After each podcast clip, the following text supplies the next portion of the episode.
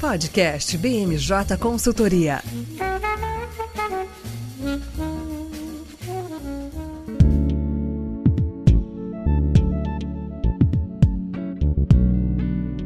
Pessoal, está começando agora mais uma edição do podcast BMJ. Eu sou o Lucas Fernandes e, como sempre, nós trouxemos um time de especialistas para conversar aqui com a gente hoje. E dessa vez a gente tem uma dinâmica muito especial para avisar para vocês. A gente vai ter um programa com dois hosts. Eu tenho o maior prazer e honra de dividir essa bancada com a Fernanda, que vocês já conhecem muito bem, estava aqui durante as férias e agora a gente vai ter essa dinâmica toda diferente. Tudo bem, Fê? Tudo ótimo, Lucas. Tava com saudades, hein? Você me deixou aqui por uns dias, Aí voltou e eu não tava. Então, finalmente juntos aqui. Vamos ver, né? Se vai dar tudo certo. Mas a gente espera que sim. Você viu que a voz, de povo, a voz do povo é a voz de Deus, Fernanda. Ninguém quis que você saísse. Agora a gente tá com essa dinâmica nova. Bom, vamos apresentar também aqui as duas pessoas, nossos dois consultores que vão estar tá conversando aqui com a gente hoje. Vão participar dessa edição, nosso consultor de análise política, Érico Oyama. Tudo bem, Érico? Tudo certo, Lucas, Fernanda. Uma honra participar dessa inauguração aqui com apresentação dupla no podcast. Eu diria para o Érico tomar cuidado, porque ele também tá virando figurinha carimbada aqui do podcast. A Fernanda começou assim, a gente chamava sempre e virou host. E também aqui com a gente a nossa coordenadora de estados e municípios da BMJ, a Tereza Rou. Tudo bem, Tereza? Oi, tudo bem, Lucas, Fernanda e Érico? Muito prazer estar aqui com vocês hoje.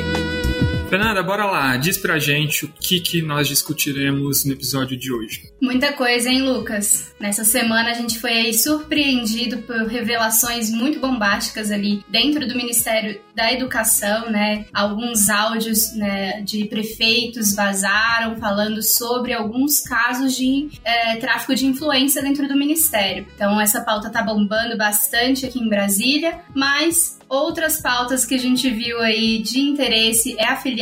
Finalmente, a gente estava comentando antes de entrar aqui uh, que vários podcasts falamos sobre essa possibilidade né, da filiação do Alckmin ao, ao, PSB e finalmente aconteceu. A gente vai comentar um pouco da repercussão disso, como isso afeta o cenário eleitoral em São Paulo. E por fim a gente vai fazer uma passadinha ali pelo Congresso, ver o que está acontecendo bora lá. Já queria puxar você, Érico, para a gente começar com essa primeira pauta que a Fernanda trouxe. Nas últimas semanas, a gente vinha ouvindo notícias positivas para o governo, né? O quanto o Bolsonaro estava melhorando aí a popularidade, se tornando mais competitivo. E agora surge todo um escândalo novo, né, que estava completamente fora do radar, envolvendo não apenas o ministro da Educação, mas também o próprio presidente. Queria que você sintetizasse um pouco de tudo isso que está acontecendo para o nosso ouvinte. Claro, Lucas. Bom, de forma muito sintética, porque esse caso já ganhou muitas nuances. É, os jornais Folha de São Paulo, Estado de São Paulo, cada um revelou um fato, mas o resumo é o seguinte: foi descoberto um áudio do ministro da Educação, Milton Ribeiro, no qual ele diz que a distribuição de verbas do Fundo Nacional de Desenvolvimento da Educação, FNDE, tem o seguinte critério de distribuição. Primeiro, atende os municípios que precisam mais, e a segunda ordem de prioridade, e daí é que mora a maior polêmica, são os amigos de dois pastores, o Gilmar Silva dos Santos e o Arilton Moura. E as primeiras reuniões né, do ministro da Educação com esses dois pastores foi a pedido do presidente Jair Bolsonaro. Ele falou em entrevistas à CNN, à Jovem Pan, que foram recebidos a pedido do presidente Jair Bolsonaro, mas fez questão de frisar que em nenhum momento houve um pedido do presidente Jair Bolsonaro para que houvesse o atendimento a qualquer demanda. Mas o que, que as reportagens trouxeram à tona? De que esses dois pastores passaram nos últimos meses a comandar um gabinete paralelo no Ministério da Educação, em que eles determinam ou eles escolhem a prioridade da distribuição do dinheiro do, desse fundo. Esse fundo ele é bem representativo. Para esse ano, a previsão é, de destinação desse fundo é de 41 bilhões de reais. A gente não está falando de pouco dinheiro. E essa verba, na teoria, precisa ser distribuída para a construção de escolas, quadras esportivas, creches, escolas técnicas. E veio à tona, então, essa informação, que está repercutindo muito na mídia como um todo ao longo dos últimos dias, de que o critério era mais por afinidade dos prefeitos feitos com esses dois pastores e que houve, inclusive, ou havia, a cobrança de propina para os prefeitos que quisessem prioridade para o recebimento de verbas. Não é nem para o recebimento, para ter prioridade na ordem da fila para conseguir colocar uma demanda perante o Ministério da Educação. Acho que aí é, é aquele áudio né, do, do próprio ministro, quando ele fala que ele atenderia primeiro os municípios mais necessitados e depois os amigos né, do, dos pastores. Mas, é, Érico, tem uma questão importante, eu acho que nessa história toda, e que eu acho que traz uma leve tranquilidade para o governo, que é o fato do, do ministro ter uh, levado essa questão né, para investigação ainda no ano passado, né? Porque saiu à tona agora, mas eh, esse caso tem acontecido aí nos bastidores desde o ano passado, correto? Sim, houve um pedido de investigação da CGU, Controladoria Geral da União. As investigações foram encerradas, mas sem encontrar nenhum indício de irregularidade. Diante dessas novas revelações, é, a, CGU já informou que vai reabrir as investigações, mas como a repercussão foi muito grande, é, a investigação não vai ocorrer somente na CGU. Houve uma série de pedidos de investigações, a principal delas é da Procuradoria Geral da República, que pediu autorização para o Supremo para ser aberto o inquérito. O sorteio da relatoria desse pedido de investigação saiu nessa quinta-feira. A ministra Carmen Lúcia, ela que vai decidir é, se haverá investigação e de que forma ela vai ocorrer. Vários parlamentares e bancadas entraram com pedidos de investigação no próprio STF, casos, por exemplo, dos deputados Tabata Amaral, Felipe Rigoni e o, deputado, o, o senador Alessandro Vieira. A bancada do PT protocolou uma notícia-crime também no Supremo Tribunal Federal. E a bancada do PSOL na Câmara protocolou, fez, entrou com dois protocolos, um de representação no Tribunal da, de Contas da União, também informou que vai é, acompanhar o repasse de verbas do Ministério da Educação e perante a Procuradoria Federal dos Direitos do Cidadão. É, além disso, o, o, Congresso, que além da função de aprovar leis, tem como tarefa também é, fiscalizar o poder público, isso está reverberando bastante no Congresso. Nessa quinta-feira, a Comissão de Educação aprovou um convite ao ministro da Educação, Milton Ribeiro, para comparecer no colegiado na próxima quinta-feira, dia 31. É um convite, não é uma convocação, ou seja, ele não é obrigado a comparecer, mas ele já se colocou à disposição para estar tá presente e prestar todos os esclarecimentos possíveis e necessários. Também é o desejo de comissões da Câmara dos Deputados de ele ser convidado para prestar alguns esclarecimentos.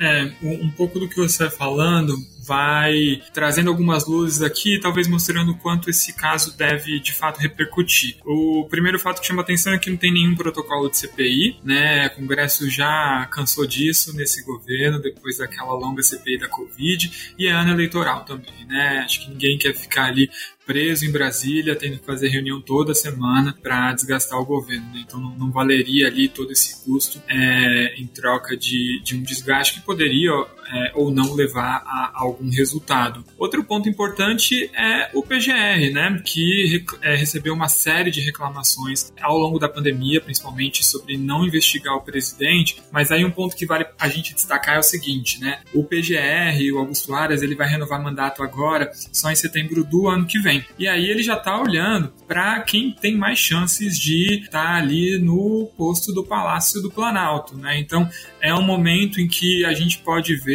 o Aras ali um pouquinho mais descolado do Bolsonaro em relação ao que a gente via, é, vinha vendo aí no, nos últimos meses, né? Mas enfim, ainda sendo dos próximos capítulos para a gente ver como que, que isso vai acontecer. Eu acho interessante, Lucas, esse seu comentário sobre a CPI, porque de fato é, é um desgaste a mais, né? Você manter uma CPI agora, mas também é uma oportunidade, né, para diversos parlamentares é, aparecerem né, um momento de, de eleição e debater a pauta. E a gente sabe que no Congresso a gente tem uma grande bancada né, da educação e é uma briga grande agora com a bancada evangélica, né, que também tem alguns relacionamentos com esses pastores. Uh, o que a gente sabe que já existe né, dentro da Câmara uma comissão externa do Ministério da Educação que faz o acompanhamento da pasta e ela deve assumir né, essa, não investigação, porque ela não tem esse, essa prerrogativa, mas essa proximidade proximidade, nessa interlocução uh, com o Ministério, e o Lira vai ter que trabalhar ali, né, com seus aliados para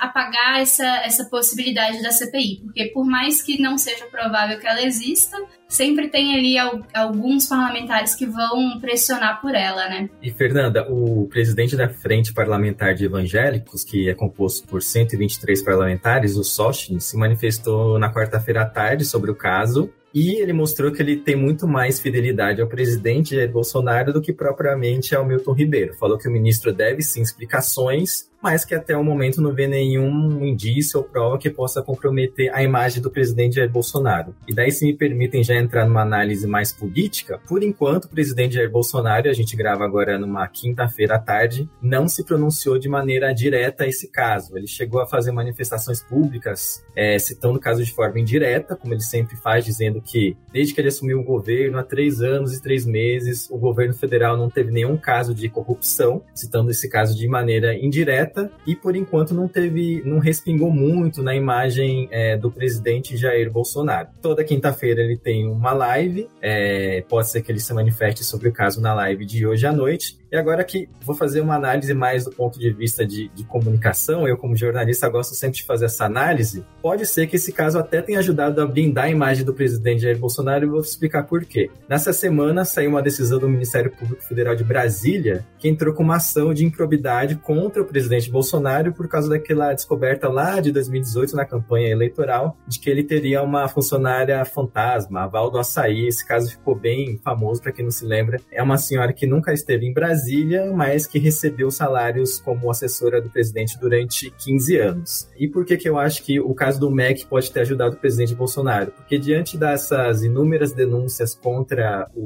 ministro da Educação, essa decisão do Ministério Público Federal, que impacta diretamente a imagem do presidente, ficou bem em segundo plano. Se você assistia aos jornais da televisão, os canais on news, os próprios jornais impressos e os portais, essa notícia ficou, né, você tinha que rodar a barra de rolagem, esperar uns 15 minutos do jornal para conseguir ver essa notícia, porque o destaque principal é o escândalo do MEC. Então, de forma indireta até, é, e sem planejar, todo esse embrólio e denúncias envolvendo o Ministério da Educação foi até, de certa forma, benéfica ao presidente Jair Bolsonaro. Isso é um ponto excelente, né, Érico? E, e outra coisa para a gente olhar também em relação a isso, apesar da melhoria do Bolsonaro em alguns indicadores das pesquisas de opinião, recentemente ele tinha perdido terreno entre os evangélicos. Né? A diferença de intenção de votos entre ele e o Lula estava diminuindo bastante e, inclusive, o Lula estava liderando entre as mulheres evangélicas. Ele perdia é, nas,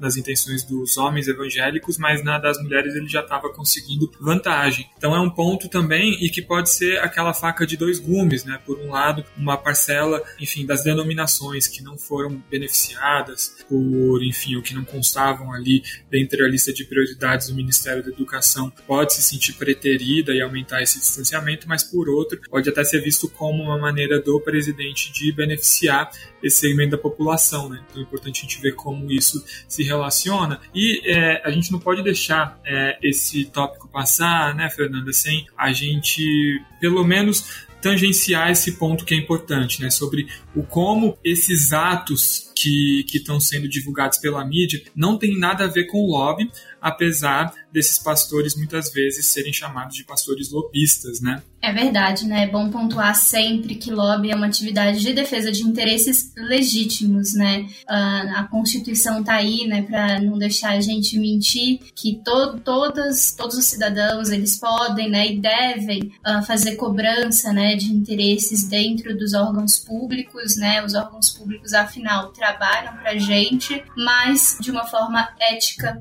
né, de uma forma que respeite né, o trabalho e todos os agentes envolvidos. O que a gente tem visto não é isso, né? A gente tem é, é visto justamente o lado oposto da força, né? Toda vez que envolve dinheiro e um tráfico de influência e qualquer outro tipo de uh, crime, a gente tem que afastar da atividade legítima né, do lobby. Isso aí, né? Reforçando sempre esse ponto que, que precisa ser lembrado, né? Lobby é o que é lícito, o resto é crime. Avançando na nossa pauta, vamos chamar a Tereza para a nossa conversa, porque é, se por um lado a gente tem o Bolsonaro tendo que lidar com essas notícias negativas, e inclusive adiar né, a previsão de lançamento da campanha dele, que agora está sem data definida, por outro, a gente já vê ali alguns ajustes fundamentais é, na campanha do seu principal adversário. Nessa semana a gente teve, enfim, a oficialização da filiação do Alckmin para o PSB e, enfim, tá quase que com 99,9% de certeza de que o Alckmin vem para essa campanha como vice do ex-presidente Lula. O que, que você comenta para a gente sobre isso, Tereza? Oi, gente. Então, é, relembrando que no podcast que a gente fez no começo do ano, é, a gente tinha falado brevemente sobre essa indefinição no cenário político de alguns estados, é, em virtude dessas alianças que iam ser firmadas e vão ser ainda firmadas em âmbito nacional. É, um desses estados é São Paulo, a gente pode é, reforçar que o Alckmin ele era o principal candidato que vinha em primeiro lugar nas pesquisas eleitorais do estado. Ele é um nome muito forte historicamente no estado de São Paulo, né? Já o PSDB, na verdade, é um partido muito forte no estado. E o Alckmin era um, um, um candidato que poderia até vencer em primeiro turno nas eleições aqui para o governo paulista. É, a filiação do Alckmin ao PSB, então, era um dos principais fatores que mexeriam nesse cenário político aqui é, em São Paulo. Bom, então, a filiação do Alckmin ao PSB é mais um indicativo de que a chapa Lula-Alckmin, de fato, vai se concretizar, apesar do ex-presidente Lula ainda seguir afirmando nas suas redes sociais que não é o candidato, que não é candidato e está esperando a definição do partido. É, o Alckmin, por sua vez, inclusive no, no evento de filiação, ele fez elogios ao Lula e ele declarou aqui, eu vou falar as aspas que ele que ele fez no, no evento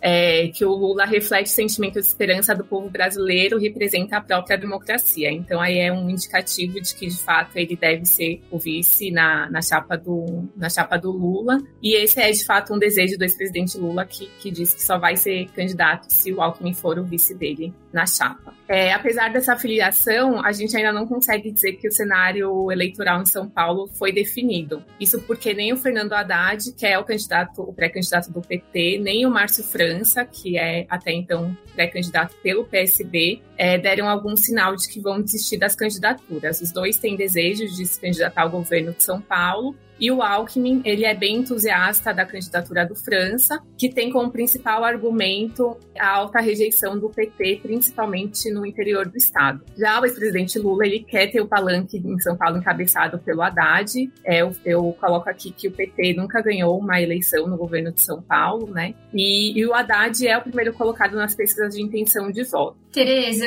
é, eu acho que é importante a gente até é, ressaltar o quanto é, essa divisão né, no governo de São Paulo é, é interessante nessa possível chapa Lula-Alckmin, né? Porque uh, até algumas, alguns dias atrás os partidos, né, o PT e o PSB, ainda falavam em uma possível federação, né? Uh, onde eles se uniriam aí pelos próximos quatro anos, mais um dos lugares, né, que uh, os dois partidos não conseguiram chegar em um consenso, né, de candidato é exatamente São Paulo. Paulo, né? Essa briga ainda está Tá custando bastante. Eu acho interessante que no discurso do Alckmin, apesar né, de todos os elogios né, ao Lula, ele deixou claro que essa possível parceria também não vai vir com subserviência, né? Ela vem também com alguns pedidos próprios, né? E deixando claro que cada um tem sua posição, né? Uma união com muitos interesses de cada lado. É, exatamente. É, como eu disse, reforço que o Alckmin, ele é entusiasta que o Márcio França seja o candidato ao governo do estado, né? Então a gente espera aí para ver se algum dos dois vai abrir mão dessa candidatura. É, o próprio Márcio França já tinha pontuado para o PT que a escolha deveria ser feita com base nas pesquisas, né? E que o primeiro colocado ficaria como candidato, mas a decisão, por enquanto, só deve ser tomada é, em maio. E aí o PT coloca como uma moeda de troca se Márcio França abrir mão da candidatura,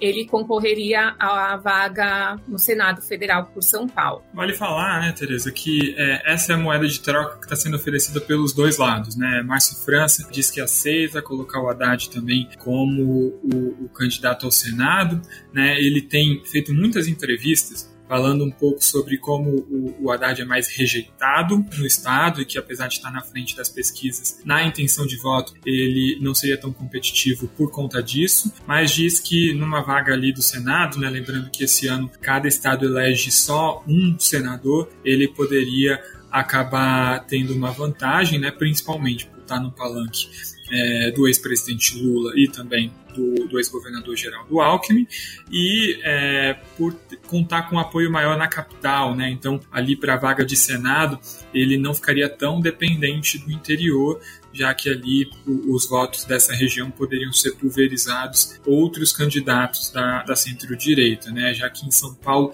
a gente pode dizer que essa, essa definição, essa divisão é quase que cravada. Né? Capital e região metropolitana costumam ter um posicionamento mais centrista, mas que ora oscila para a esquerda, ora para a direita. Já o interior segue firme ali com um posicionamento mais à direita. E, e, e antes de passar devolver a palavra para você, acho que um ponto que a gente tem que reforçar e, e, que torna essa eleição de São Paulo tão interessante é que ela é absolutamente é, paradigmática. Você estava falando né, sobre como o PT nunca venceu uma eleição em São Paulo. Mas o que a gente pode dizer é que apenas dois partidos, dos mais de 30 que nós temos registrados no, no TSE, venceram a eleição de São Paulo. Então, quando a gente tem o fim da ditadura, a gente tem dois governadores eleitos pelo MDB, e aí desde 94, que por acaso foi o ano que eu nasci, a gente só teve o PSDB ganhando eleições. A gente teve um breve ato em, no qual São Paulo não foi governada por um, um, um governador tucano, que aconteceu com o Márcio França, quando ele substituiu o Alckmin depois da desincompatibilização,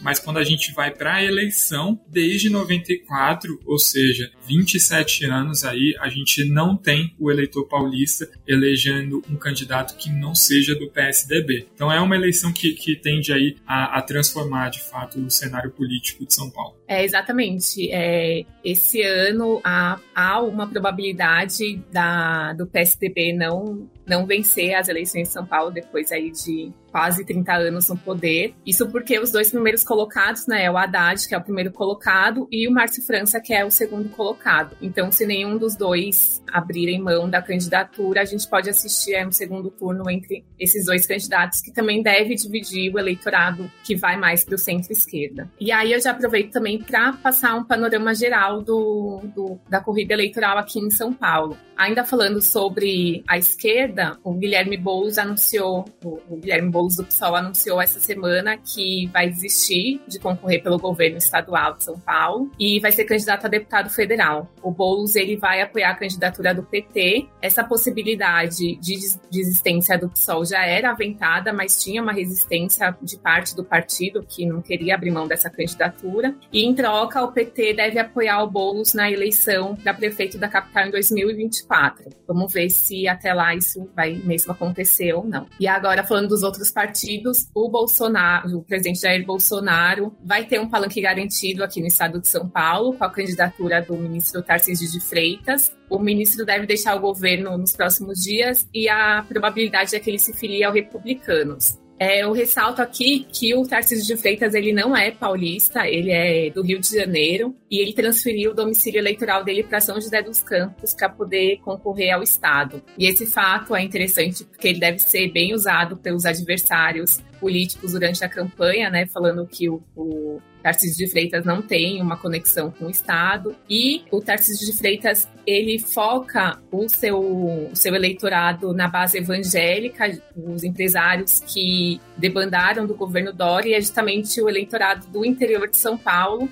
que ele vai buscar. E é também um eleitorado que o PSDB tem mais força e também o que o Rodrigo Garcia tem trabalhado para tentar fidelizar e aí conseguir alguma coisa nessas eleições. É, o ex-ministro Sérgio Moro, do Podemos, por sua vez, ele perdeu o palanque que ele até então teria garantido aqui em São Paulo, que era com o deputado estadual Arthur Duval, que era o pré-candidato pelo Podemos. E o Arthur Duval acabou desistindo da candidatura depois de vazarem aqueles polêmicos áudios dele. E o deputado é, inclusive, alvo de um processo no Conselho de Ética da Alesp. E ele corre o risco de perder até o mandato dele, a depender da decisão do, do colegiado e do plenário da casa. É, voltando agora para o Rodrigo Garcia, o vice-governador, como eu disse, ele tem focado os seus esforços no interior do estado, né, que é um eleitorado já mais fiel ao PSDB, mas ele tem pontuado bem pouco nas pesquisas. Ele, é, na, nas últimas pesquisas, ele aparece com 5% só das, das intenções de voto, atrás até do ministro Tarcísio de Freitas. Mas vale lembrar aqui que ele tem a máquina pública ao seu favor e ele deve ficar mais conhecido em breve quando o Dória sair para concorrer à, à, presidência da República. É, e aí, provavelmente, ele vai ter mais visibilidade e esse cenário de pouca pontuação provavelmente vai mudar nos próximos meses aí para o Rodrigo Garcia. Eu acho interessante, Tereza, que o, o PSDB também já fechou a parceria com a União Brasil para pré-candidatura do Datena né, para o Senado. Então, esse acordo aí que a gente comentou mais cedo, do PT e PSB para algum dos candidatos desistirem e concorrer à vaga do Senado, também tem, já tem outros, outras pessoas batalhando. Mas o que me chama atenção no, no PSDB, nessa candidatura, é que parece que toda a confusão que está acontecendo em torno da candidatura do Dória, né, e, e toda a, a, o racha interno do partido também está afetando essa candidatura para o Estado, né? Você pode corrigir se eu estiver errado, mas é essa impressão que dá de longe, que o partido está se envolvendo em tanta polêmica, né, para conseguir manter os, os, seus, os seus políticos internos né, dentro do quadro e não perder para outros partidos aqui nessa janela partidária, que está sofrendo bastante em olhar para essa candidatura uh, em São Paulo e combater esses, esses candidatos mais fortes. É, e só para complementar, né, Fernando, o que você coloca, o PSDB é um partido em franca crise de identidade desde que o Geraldo Alckmin apadrinhou o Dória para a Prefeitura de São Paulo, lá nas eleições de 2016. Né? O Dória praticamente é, acaba levando o partido de assalto, né? todos os caciques e a estrutura de poder que, que operava até então foi se desmantelando. A gente tem hoje uma presidência né, do Bruno Araújo né, dentro do partido, que foi é, articulada pelo Dória, mas a gente vê brigas internas, né, principalmente a ala aecista, e aí vale a gente destacar também que recentemente o Aécio foi absolvido daquele, daquela gravação com os irmãos batistas da, da JBS, e ele deve voltar com muito mais peso. Né? O Aécio tinha desistido do Senado, ido para a Câmara dos Deputados, é, praticamente não aparecia aparecia no plenário, só operava muito nos bastidores e agora volta a ter força e a querer liderar uma ala dentro do partido. Então, um partido em frangalhos e que vou fazer aqui usar alguma expressão mais informal, né, mas quis pagar de cool fazendo toda essa essa questão de prévias, né, o que não não é não é tradicional no Brasil e agora está pagando por isso, né? Foi um resultado que quase ninguém gostou, apertadíssimo e estão em vias de de, acabar é, desconsiderando o resultado desse processo, né? Ou seja, um partido que está metendo o, o, os pés pelas mãos e que está ali perdendo o, a joia da coroa, né? O estado de São Paulo, que até então era território cativo dos tucanos. É, exatamente, Lucas. E, inclusive, essa, essa candidatura do Dória à presidência também não é algo tão certo, tão firmado. É, dentro do PSDB, eles discutem né, se, se de fato Dória vai ser candidato ou não. E a decisão vai depender das alianças com, justamente com a União Brasil, que a Fernanda falou, e com o MDB. Mas, em todo caso, o Dória ele já afirmou que ele não deve concorrer à reeleição no Estado. Então, de fato, o Rodrigo Garcia deve ser mesmo o candidato do PSDB aqui. Isso não. O fato do Dória ser ou não candidato à presidência não deve mudar o, o cenário, nesse caso, na eleição aqui de São Paulo. E é importante a gente ver isso também, não só mirando nas eleições de 2022. O que está em jogo também é a sucessão do ex-presidente Lula. Né? Mesmo que, que o ex-presidente ganhe essas eleições, ele vai ter 81 anos em 2026, é pouquíssimo provável que ele dispute reeleição. E o que se deflagra tanto dentro do PT quanto na centro-esquerda é um movimento para entender quem vai substituí-lo. O Boulos pode ter desistido dessa campanha, mas ele não desistiu de um dia tentar ali ser herdeiro político e pegar um pouco do espólio do Lula. A intenção de estar na Câmara dos Deputados também é para isso, né? Tem um espaço ali na tribuna, conseguir formar o nome e por outro lado, o Haddad, que tem sido apontado como o sucessor natural do Lula, ficaria muito prejudicado, né, se viesse de uma nova derrota lá em São Paulo, lembrando que ele não conseguiu se reeleger, né? Foi eleito prefeito em 2012 e em 2016 perdeu para o Dória. Então é uma disputa aí paradigmática, né? Pode mudar o domínio do PSDB no estado e também a composição do que a gente vai ter de cenário político pós-Lula. São Paulo sempre define, né, bastante coisa para o resto do, do cenário eleitoral no Brasil.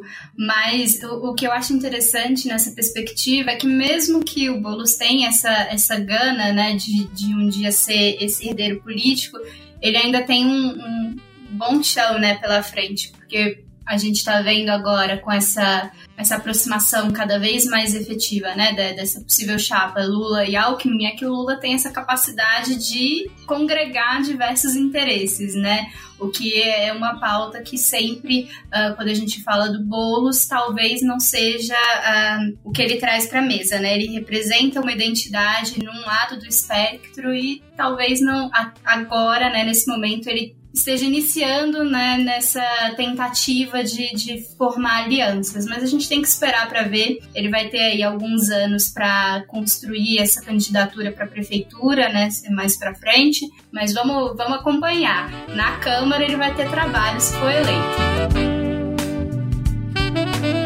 Bom, Fernando, e já que você falou de Câmara, vamos jogar essa conversa aí na sua especialidade máxima porque nós tivemos recentemente sessão de vetos, temas muito importantes ali que estavam sendo, de alguma maneira, a gente viu o governo federal tentando evitar ao máximo a realização dessa sessão. É, então, queria que você comentasse para a gente um pouco do, do que aconteceu aí com esses vetos. Olha, você já começou dando muita, muita bola pro governo, hein? Tentando evitar é uma palavra muito complicada, porque na verdade o governo é, não encontrou uma organização, digamos assim, durante essa sessão, né? A sessão aconteceu na última quinta-feira. Quinta-feira, como os nossos ouvintes já sabem, é o dia que a gente grava o podcast, então fazendo esse, trazendo aí os últimos acontecimentos, era uma sessão muito esperada. A primeira vez que os parlamentares de fato estavam ali para votar e a primeira sessão que de fato mostrou que a gente saiu dentro do Congresso do esquema anterior da pandemia, né, de votação de vetos, que era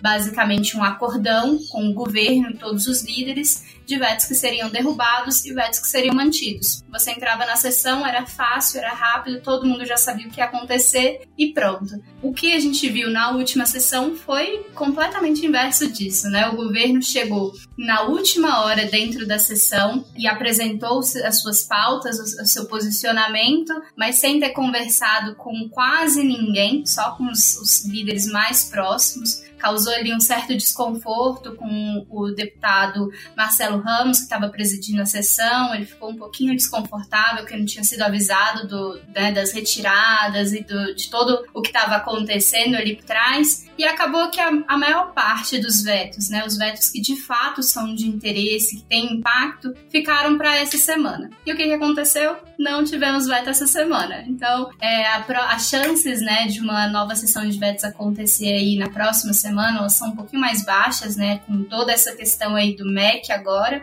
é, e vetos como os vetos na geração distribuída, por exemplo, ficaram a ver navios.